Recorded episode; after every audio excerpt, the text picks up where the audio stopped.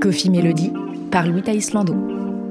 Bonjour à tous et bienvenue dans Coffee Melody. Aujourd'hui, j'accueille le groupe Two Magnets à ma table. Dans cet épisode, on a parlé de chats, du bluesman Robert Johnson ou encore de leur prochain morceau Walker's Morning Blues, dont il est question dans cet extrait. Le principe de la musique folk et le principe de la musique blues, c'est de raconter des choses bah, qui sont connectées à la réalité. Et quoi de plus réel, central et partagé Dans la vie. dans la vie que, bah, mine de rien, le travail. quoi. D'où cette chanson Walker's Morning Blues. Two Magnets, c'est un duo de folk et blues, des chansons intimistes où se côtoient chronique sociale et poésie. Bref, je ne vous en dis pas plus, ils sauront vous en parler mieux que moi.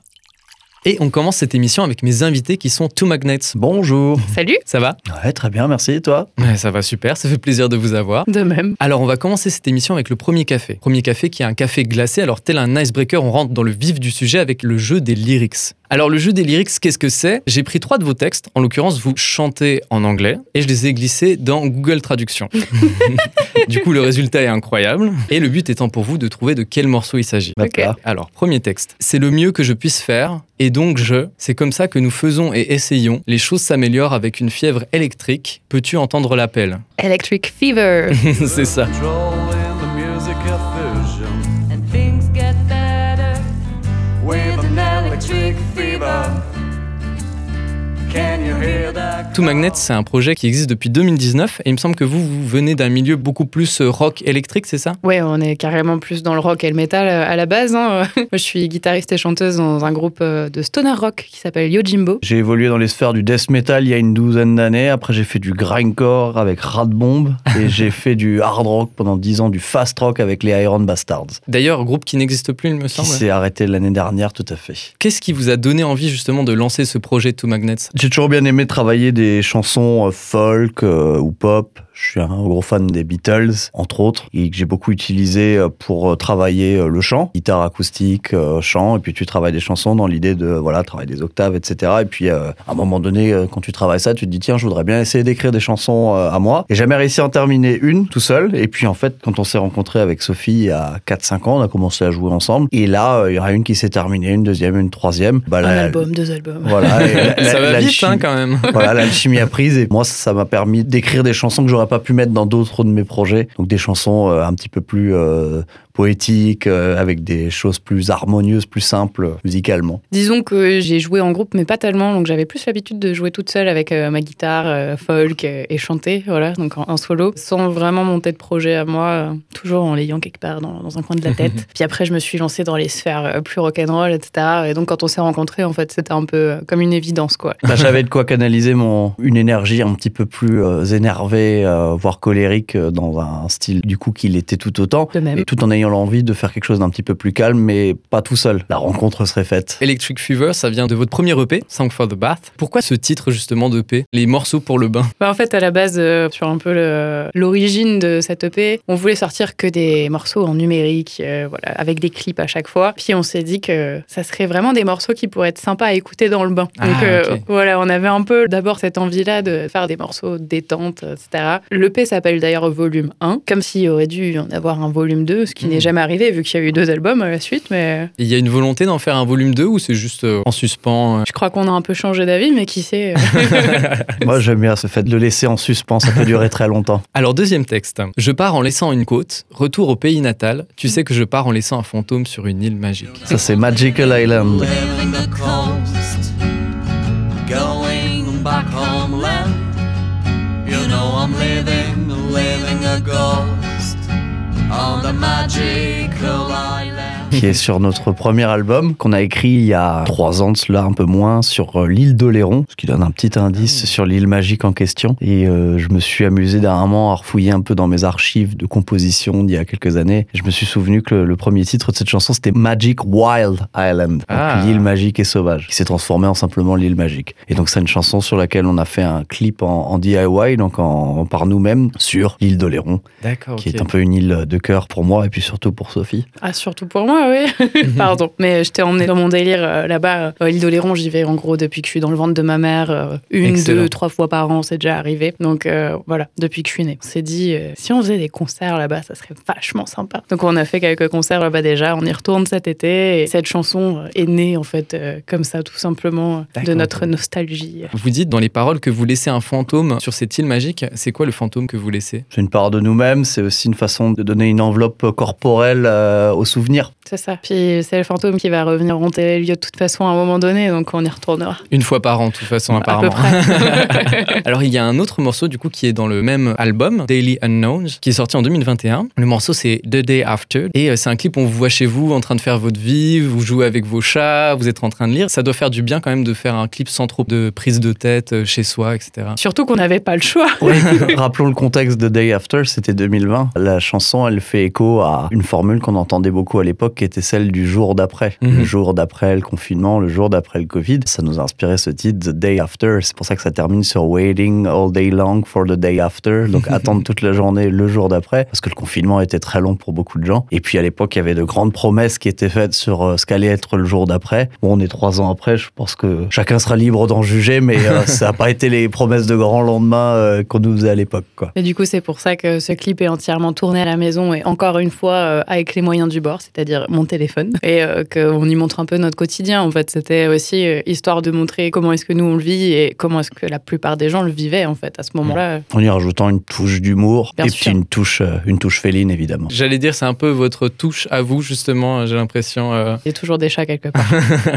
Dédicace à Glitch, Bug, Scratch et Larsen. C'est les noms de vos chats? Oui, Glitch, Bug, Scratch, Larsen. ils Ouais. ont tous des noms de problèmes. Ah ouais, justement, j'allais dire. On va pas aller à la jeunesse de cette histoire, mais Il y a quelques morceaux de votre EP Song for the Bath qu'on retrouve dans cet album. Ça doit être intéressant de réenregistrer justement des anciens morceaux pour se les réapproprier, etc. Oui, avait l'envie de les réécrire et en y rajoutant à chaque fois un petit quelque chose. Euh, Electric Fever, notre ami Nathan qui faisait du piano, c'est sur la version de l'album, effectivement, pas de l'EP. Sur Try to Get Out from My Blues, on a rajouté euh, de l'harmonica. C'était aussi d'avoir une certaine homogénéité dans le son et qu'ils appartiennent euh, à la même session d'enregistrement. Il y avait à la fois une volonté musicale de les réinterpréter et de cohérence de Dernier texte. J'ai sauté dans un train plein d'ombre, voyagé dans la ville et regardé par les fenêtres, ensemble mais seul parce que nous savions depuis le début, ces directions vont nous faire tomber en morceaux. c'est tellement marrant les, les traductions littérales. C'est bien ça. nul hein, par rapport au- à l'original. Ben, ça, c'est euh, du coup notre euh, morceau Workers Morning Blues.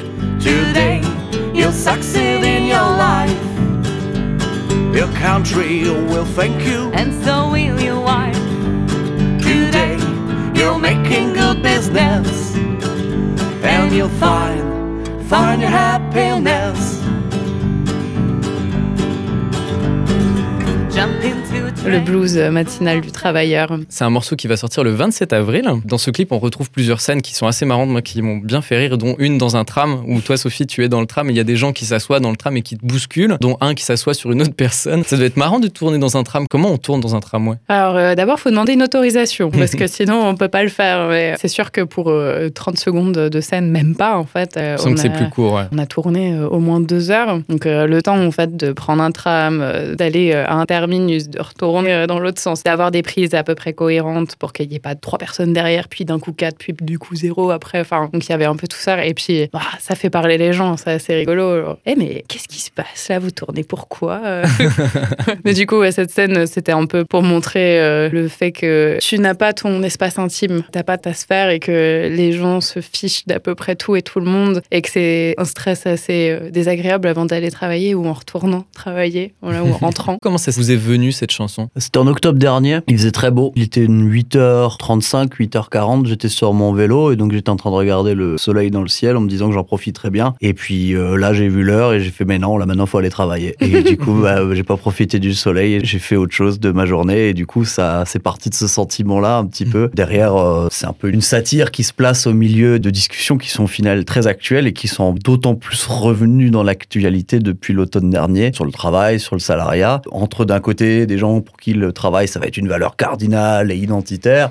et de l'autre, euh, ceux qui vont y voir l'aspect euh, aliénant, chronophage et énergivore. Et nous, on se met un petit peu au milieu de ça en racontant juste quelque chose d'un petit peu plus euh, personnel, centré sur son ressenti vis-à-vis de ça, et avec aussi un petit peu les promesses qui peuvent y avoir autour. Voilà, ton pays va être fier de toi si tu travailles, puis à la fin, tu as quand même un truc de question-réponse où tu te dis non, mais là, la promesse, elle n'était pas entièrement vraie. Voilà, il y a aussi un clin d'œil au tout ce qui est précarité et autres. Ça s'inspire pas mal des vieilles chansons de blues. Voilà, le blues s'inspire en lui-même des work songs, ces chansons qui étaient chantées en question-réponse. C'est pour ça qu'on a gardé aussi ce concept de question-réponse. Alors, on n'est plus dans une forme de travail comparable à celle des chants de coton. Il n'empêche que l'aspect obligatoire social du travail, il a toujours une actualité. Le principe de la musique folk et le principe de la musique blues, c'est de raconter des choses bah, qui sont connectées à la réalité. Et quoi de plus réel, central et partagé Dans la vie. dans la vie que, bah, mine de rien, le travail. quoi. D'où cette chanson Workers Morning Blues. Mais toujours avec une pointe euh, d'humour, euh, comme on, on sait bien faire, je crois, euh, voilà, pour rendre les choses un peu moins austères. On s'est pas inspiré du code du travail ou d'un tract syndical pour écrire le texte. hein. Oui, c'est ce que j'allais dire, c'est assez léger quand même, et il y a un côté un peu de rassemblé. On voit justement des gens dans le clip qui chantent cette chanson, et un côté vraiment, voilà, c'est un peu l'hymne, quoi. Le blues qu'on peut ressentir quand on doit aller au taf, il est très personnel. Et en fait, c'est en en discutant avec les autres qu'on se rend compte qu'il y a quelque chose de très collectif là-dedans. Et c'est vrai que le clip, du coup, euh, se termine autour d'une bonne bière dans un bar où chacun chante la même chose. Ou un thé. Euh, ou un thé, et voilà, et avec euh, plus ou moins le sourire. Et C'était aussi pour rappeler voilà le côté un peu euh, convivial qu'il peut y avoir à se retrouver, à être euh, collectivement ensemble euh, après une dure journée de labeur, passée parfois toute seule. Et tu l'as bien dit, c'est un peu comme un hymne, une ode au travail, alors qu'on l'a imaginé cette chanson. Du coup, tu as parlé de bière. Moi, au début du clip, j'ai remarqué les cuves de la roue libre. Donc ça m'a bien fait rire. Et après, quand j'ai vu que c'était ça, j'étais là, ah bah oui, effectivement, c'était la roue libre. Vous êtes des fans de bière, vous Ou pas du tout? Ouais, plutôt. La réponse était très vive, hein. c'était très rapide. Lui, il n'a pas osé répondre en fait, hein, mais Ouais, euh, alors, alors, du coup, c'est vrai qu'il y a que le son, mais j'ai eu un grand sourire et j'ai un peu rigolé intérieurement. Donc oui, moi je suis un amateur d'IPA. Ma première IPA que j'ai bu, c'était en Écosse en 2017 et je venais de faire trois mois en Angleterre. Et de Ah ouais. boire une bière avec des agrumes bien fraîches, Avec ça a du été goût un, un- avec du goût, ça a été un bonheur assez incroyable. bah, je reste aussi pas mal sur les IPA ou les fruités, mais pas trop sucrés. Voilà, principalement en craft, celle de la roue libre euh, par exemple. C'est. Effectivement, j'ai quelques habitudes là-bas, dirons-nous. Alors je crois qu'il est temps de passer au double expresso. Double expresso car il va falloir être doublement rapide pour le jeu du multi-blind test. Alors j'ai pris plusieurs de vos musiques qui vont être mélangées à celles d'autres artistes et elles vont être jouées en même temps. Six morceaux qui vont être joués simultanément. Je vais vous faire écouter quelques secondes de ce Glooby Boonga et il faudra me dire le nom des différents morceaux. Dès que vous trouvez un morceau, je l'enlève du multi-blind test, etc. etc. jusqu'à ce que vous trouviez tous les morceaux. Et c'est parti.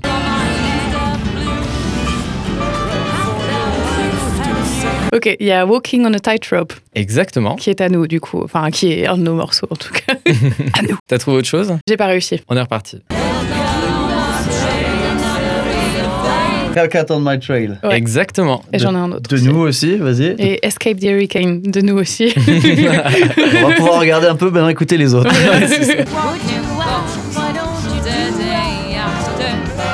Why Don't You Do Right Exactement. de... Alors, je sais pas quelle version c'était forcément. C'était la version avec Peggy Lee. De Peggy Cool. Lee, ok. Et The Day After, dont on a discuté tout à l'heure. Effectivement. Et du coup, il reste un morceau. Allez. Donc, je vais laisser The Day After avec l'autre morceau. C'est Deep Purple, c'est Smoke on Water. Ah, bien vu, bien vu. yes, trop bien. J'adore les jeux comme ça. Finalement, ça va vite. Ah ouais, ouais. c'est ça, on a envie d'en refaire un, etc. Alors, avant de passer à la phase de questions, on va écouter quelques extraits de vos morceaux pour nos auditeurs. All day long for the day after.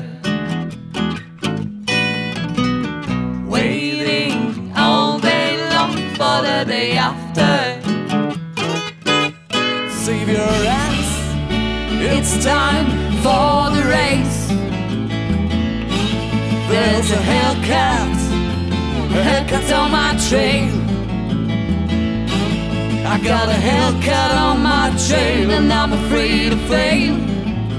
Vous avez sorti un album en juin 2022, Two Magnets of Kind, et c'est un album qui est inspiré par Robert Johnson. Est-ce que vous pourrez expliquer qui est Robert Johnson? Ah, le spécialiste de Robert Johnson, c'est David Pas Bowie. cette prétention, mais euh, Robert Johnson, c'est un bluesman américain dont la légende raconte qu'il aurait vendu son âme au diable, dont la vraie vie est tout aussi passionnante à analyser, à étudier, à, à lire, à découvrir que cette légende. C'est un- quelqu'un qui a été rapidement abandonné par son père, qui a grandi euh, dans les chaudes comme on peut l'imaginer, qui a appris la guitare euh, comme il pouvait, qui était un guitariste de niveau assez faible au final, et puis euh, qui est parti à un moment donné sur ses, là où il est né pour essayer de retrouver son père. Il n'a pas retrouvé son père, par contre, il a rencontré un type qui s'appelait Ike Zimmerman, qui était un guitariste de talent et qui lui a appris beaucoup de choses. Et quand Robert Johnson est revenu euh, plus au nord du Mississippi, il a impressionné tout le monde, même Son House, Charlie Patton, qui étaient des guitaristes très réputés à l'époque, de par sa progression douce, cette mystique, de il aurait vendu son âme pour devenir un musicien incroyable. Bah non, en fait, juste à la place, il a découvert à la fois un père spirituel qui, en plus de ça, a pu lui apprendre tout ça. Et donc, Robert Johnson, il est mort à 27 ans, donc il a ouvert le fameux club des 27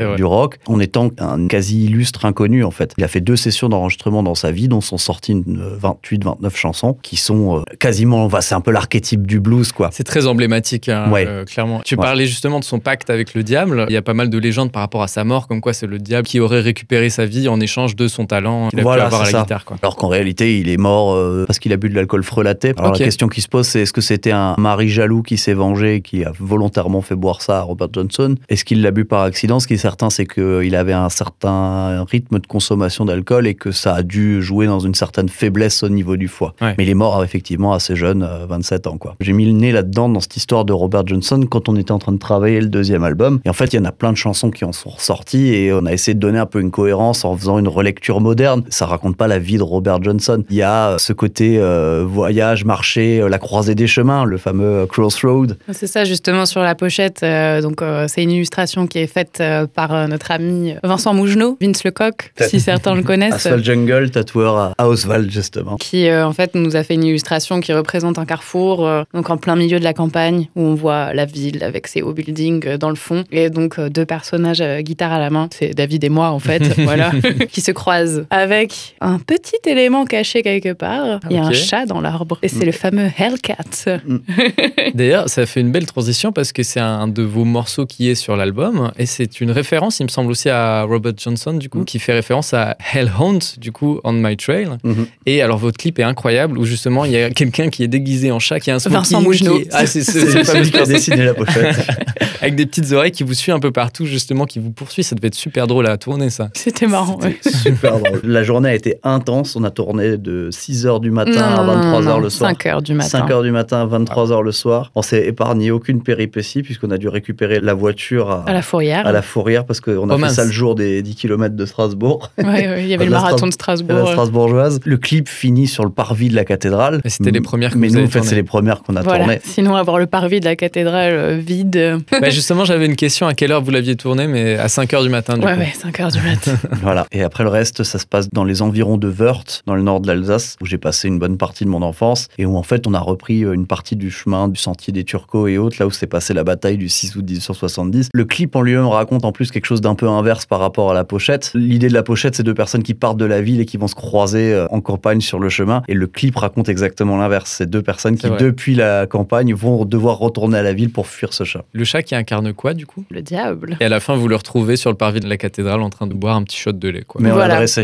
Mais on l'a ouais, on l'a amadoué et du coup, c'est notre pote, ça va. Il y a aussi un autre morceau du coup que j'ai mis dans le multi-blind test qui est Walking on a Tightrope, du coup qui est un clip où on voit des images de vous en studio, il y a des images de vous sur la route. Vous avez fait pas mal de dates, il me semble, ces deux dernières années, pas loin de 80, quelque chose comme ça. Ouais, c'est ça. On est presque à un peu plus maintenant, du coup, avec celle qu'on a faite euh, cette année aussi. ouais. Il y a des dates qui ressortent peut-être? La meilleure pour moi, c'était au festival euh, au gré du jazz. euh, donc c'était pour l'ouverture du festival euh, l'an dernier, euh, donc à la Petite Pierre euh, dans le nord de l'Alsace, où le cadre était absolument idyllique. Un public, euh, je sais pas, il y avait 200 personnes, quelque chose comme ça, calme et vraiment euh, intéressé par la musique. On a même un ami à nous qui était là et qui tapait dans les mains et quelqu'un qui lui a dit chut.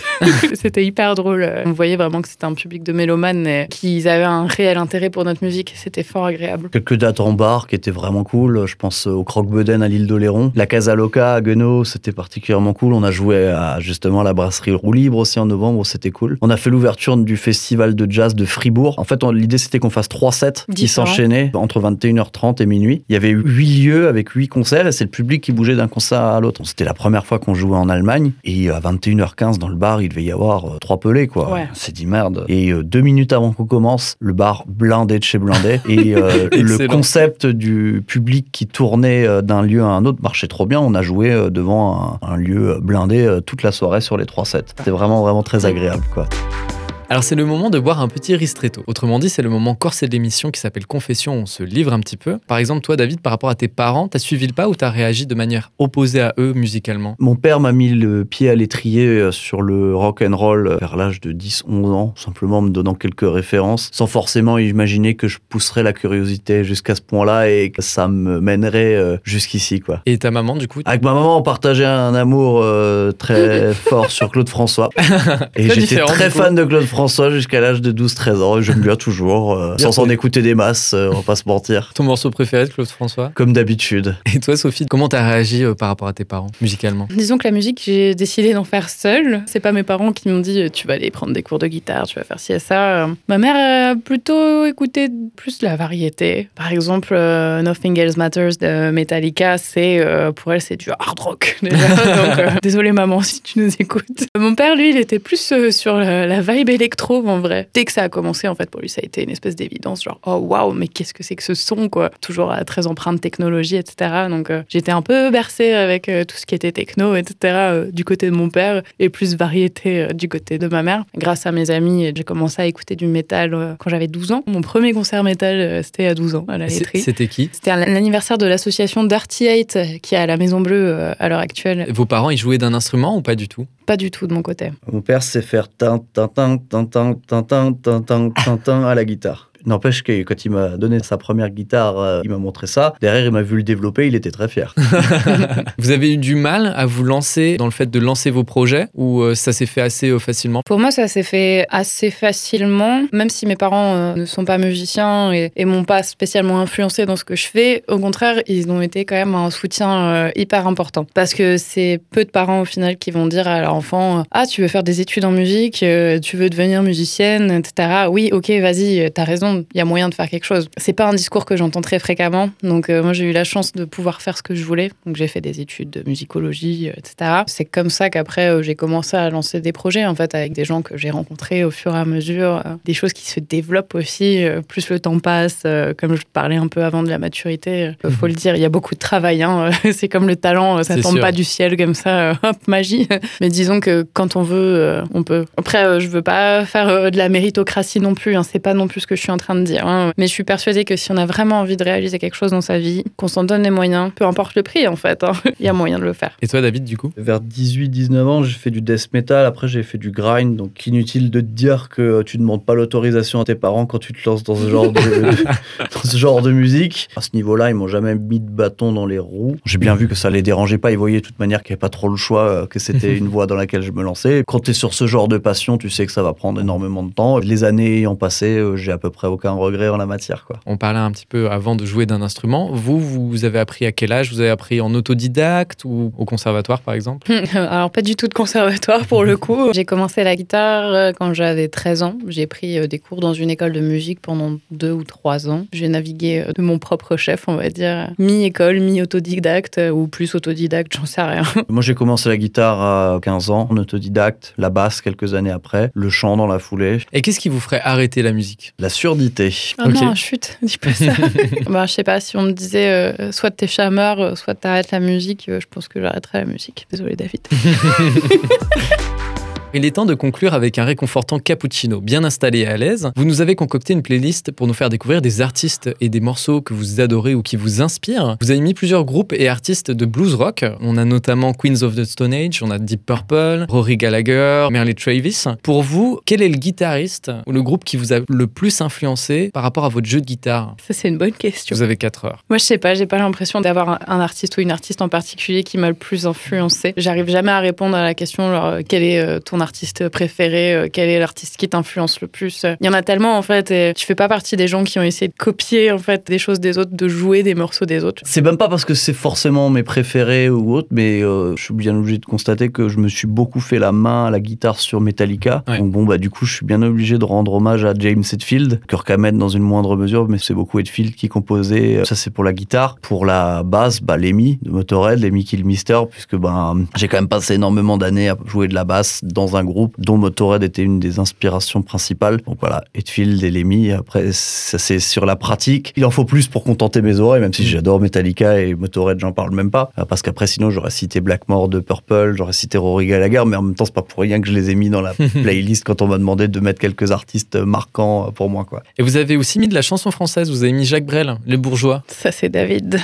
Je trouvais important de mettre un artiste francophone au moins dans le lot. Jacques Brel, en plus, euh, en tant qu'artiste francophone, alors déjà, ce qui est rigolo, c'est qu'il est belge. C'est vrai. C'est une voix et une prestance euh, incroyable. Enfin, je pense que j'ai pas besoin d'expliquer euh, le talent et les qualités euh, de Jacques Brel. Et cette chanson en particulier, donc Les Bourgeois, ça se fait en plusieurs étapes. Et c'est des petits cons qui s'amusent à, à foutre le seum à des bourgeois en se moquant d'eux, en leur jetant des trucs dessus et en disant que les bourgeois, c'est comme des cochons. Plus ça devient vieux, plus ça devient bête. Et à la fin, en fait, Jacques Brel est devenu lui-même plutôt vieux avec des habitus bourgeois et euh, va se plaindre auprès d'un officier de police de ces petits jeunes qui sont venus euh, les moquer et les insulter et qui leur ont dit que bah, les bourgeois, plus ça devient vieux, plus ça devient bête.